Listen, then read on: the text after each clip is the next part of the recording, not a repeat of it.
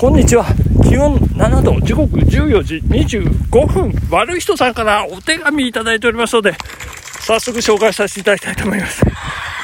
早く紹介して差し上げないとね。えー、毎日楽しく拝聴しております。ラジオネーム、悪い人でございます。木曜日からお便りを使った高度なプレッシャーをいただき、嬉しい限りでございます。また、私のラジオ配信で、それではそろそろ始めましょうかね。で、ひさかくんに喜んでいただき光栄でございます。そんな、マチューさんにお褒めいただいた放送を寝落ちしていたと聞いて、私が 運転中でしたが、膝かっくんいたしました。そして、土曜日出勤の話で、内緒の話なのに、世界に配信していることに、ダブル膝かっくんでした。いやー、ありがとうございます。いや、内緒の話なんですよ。いや、内緒、まあまあ内緒ですね。あの、まあ、あの、まあ、おっぴらには言えませんっていうね、そんな感じでございますからね、ご心配いただきありがとうございました。そして、膝かっくんいただきありがとうございました。えー、続きます。最後に、今年の漢字、一文字ですが、落語の謎かけのように考えて、もう一度、来週の放送までに考えてみます。いやー、素晴らしいですね。ありがとうございます。私もね、ちょっと風呂でゆっくり考えて、えー、みたいと思い考えたわけじゃないですよ。まだ考えてみたいなというふうに思っているところでございますね。えー、ありがとうございました。それでは、アディダースということで、悪い人さんありがとうございました。どうですか、このスピーディーな紹介ね。えー全然もったいをつけないというね、あの冒頭でいきなり、えー紹介させていただきました。それではそろそろ始めましょうかね。毎日走るとこマチューの毎日走る男のラジオ始まるよということで始まりました毎日走るところ毎日走る男マチューのラじゃあちょちょっとわからなくなってしまいましたえー、ちょっとね今ねえー、っと中村農園さんあのマチュー会の中村農園さんのですね農園さんの横の横というか裏というかあの高架下をガーッと走ってきましてですね。えーでその後アップルブリッジをね渡っていや最高ですよカトリンさん。気持ちいいですね。で車道だけじゃなくてあの何ですかあの歩道もね綺麗になっておりまして。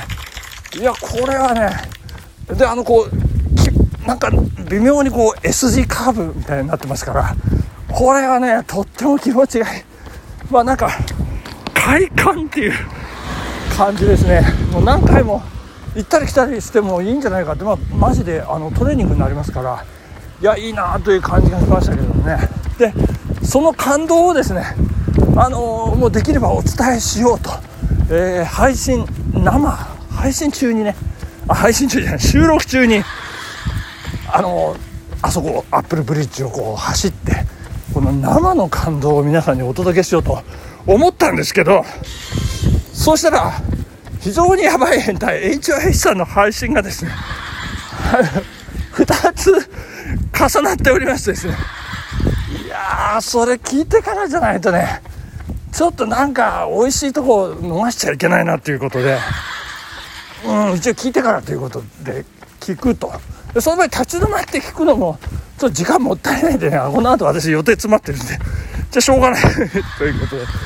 えーまあ、泣く泣くアップルブリッジを過ぎまして、まあ、今もう東北中の辺りまで戻ってきてしまい ましてね、えーこれなんていうんですかほやすほやすっていうんでしょうかね、えーその辺りまで来て収録開始というところでございますけれどもね。いやで結果、えー非常にやばい変態 HIH さんの収録を、えー聞いてから配信した方が良かったかどうかですけどまあどっちでもよかったかなと。いう感じはいたしますけどただそれを聞いたおかげでね、えー悪い人さんのお便りをねもういの一番にねあのーご紹介しないと申し訳ないなという気持ちになりました。そんなことで、えー、悪い人さんでまた、あの今年の一文字考えましたね、私も一生懸命考えます、えー、そしてなんなら前倒し配信もねいいですよ、えー、リスナーのねあの、えー、要望に極力答える。あ最大限でしたっけ、え答える、え悪い人のいいラジオですね。いやなんならいい人のいいラジオ、え楽しみにしておりますので引き続きよろしくお願いしたいというふうに思いますね、えそして HIS さんがなんかサンクスギフトのところでちょっとこうあの気になってなんておっしゃってましたけど。そうなんですよ。私もねサンクスギスギストギストじゃない。ギフトのね意味がよくわからなくてですね。あのなんともあのちょっとね村八部感を おちょっと多少ですけどまあ全然気にはしてないんですけど。これなんだろうなそれ。なんか仲間入りたいななんてね。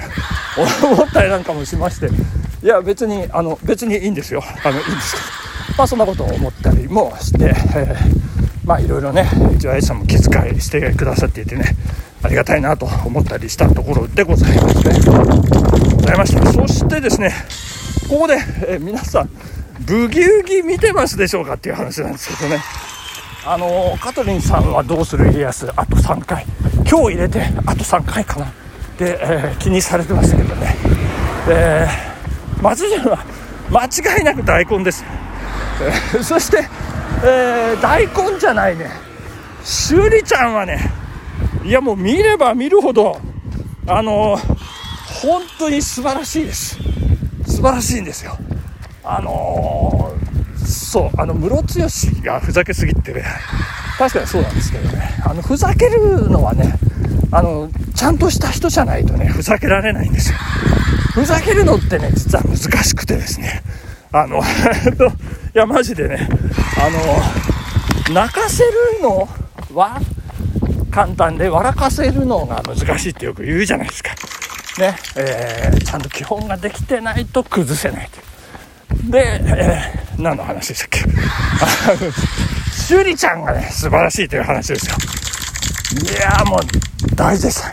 えー、大絶賛っていうか、まあ私絶賛っていうのは当然なんですけど、週刊誌でね、ベタ褒めされてますので、ちょっとそこ紹介させていただければというふうに思います。えっ、ー、と、三林京子さん72歳というこの女優さんなんですけど、えっ、ー、と、この方、あの、顔見れば、あーって皆さんわかる方らしいんですけど、NHK 連続テレビ小説朝ドラに9作品、役名のついたキャストとして出演した名バイプレイヤー、えー、ということですね。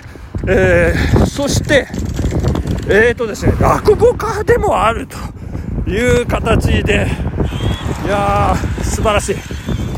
えーと、桂米朝事務所に所属する桂すずめさんというお名前も持っていらっしゃる。すごい方ですね。で、役どころは、え、ー、と、首里演じるヒロイン花田鈴子の祖母役。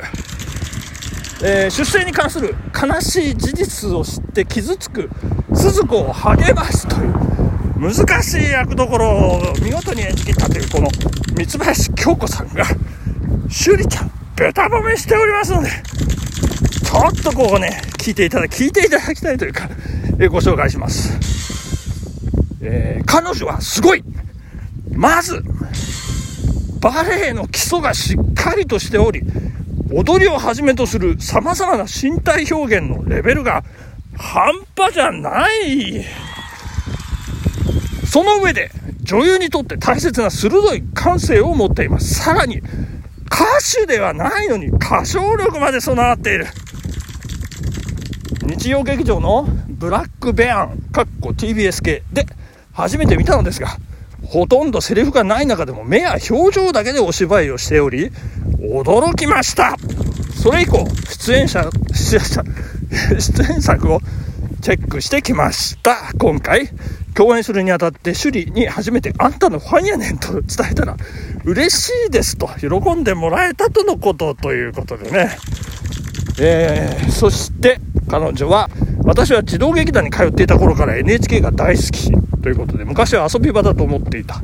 今でも局に入るたび胸が高鳴る。長く活躍されている女優は一旦売れたからといって勘違いせず礼儀を大切にしている人ばかり。ということで私もまだまだ出続けられたら嬉しいですねというコメントを残されてますね。厳しさの中に温かさと芝居への愛が溢れている。朝ドラの歴史は三林のような女優によって紡がれてきたのだという感じで記事は締めくくられております。いやこの三林さんお父さんは文楽の人形使いで人間人間国宝というね。まあまあすすごい方ですよ。2代目桐竹勘十郎さんとおっしゃる。ですね。でお兄さん。だったかな？あ、弟か。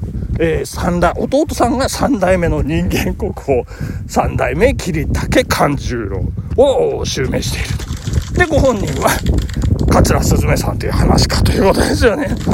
すごい方が趣里ちゃんをね、認めて大絶賛してるということで、もう私ね、最初このラジナの、まあ去年の今頃ですかね、ヒロインが決まったという頃はね、あの、古川琴音さんと区別がつかなかったと。言って写真並べてたりなんかしましたけど。